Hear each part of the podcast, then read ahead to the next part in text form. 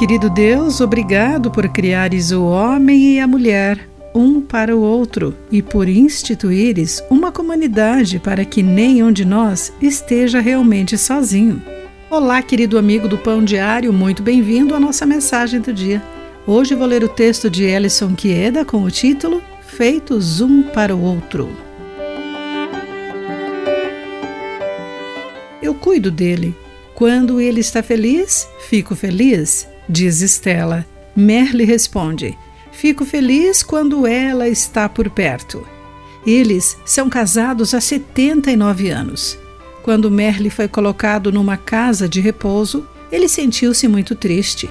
Então, Estela prontamente o levou de volta para casa.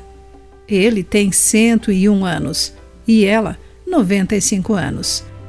Embora ela precise do andador para se locomover, faz o que pode para o marido, como preparar as comidas que ele gosta.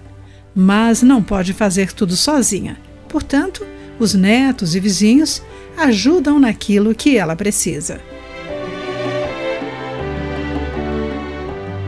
A vida desse casal é um exemplo de Gênesis capítulo 2, onde Deus diz: Não é bom que o homem esteja sozinho. Farei alguém que o ajude e o complete. Nenhuma das criaturas que Deus fez antes de Adão se encaixa nessa descrição. Somente em Eva Adão encontrou uma ajudante e companheira adequada feita a partir da sua própria costela. Eva foi a companhia perfeita para Adão e, através deles, Deus instituiu o casamento. Não foi apenas para que um ajudasse o outro, mas também para iniciar uma família e cuidar da criação, que inclui outras pessoas e seres. Daquela primeira família surgiu uma comunidade para que, casados ou solteiros, idosos ou jovens, nenhum de nós permanecesse sozinho. Como comunidade, Deus nos deu o privilégio de compartilharmos os fardos uns dos outros, de acordo com Gálatas capítulo 6, versículo 2.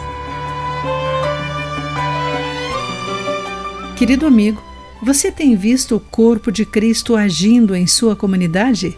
Pense nisso. Aqui foi Clarice Fogaça com a mensagem do dia.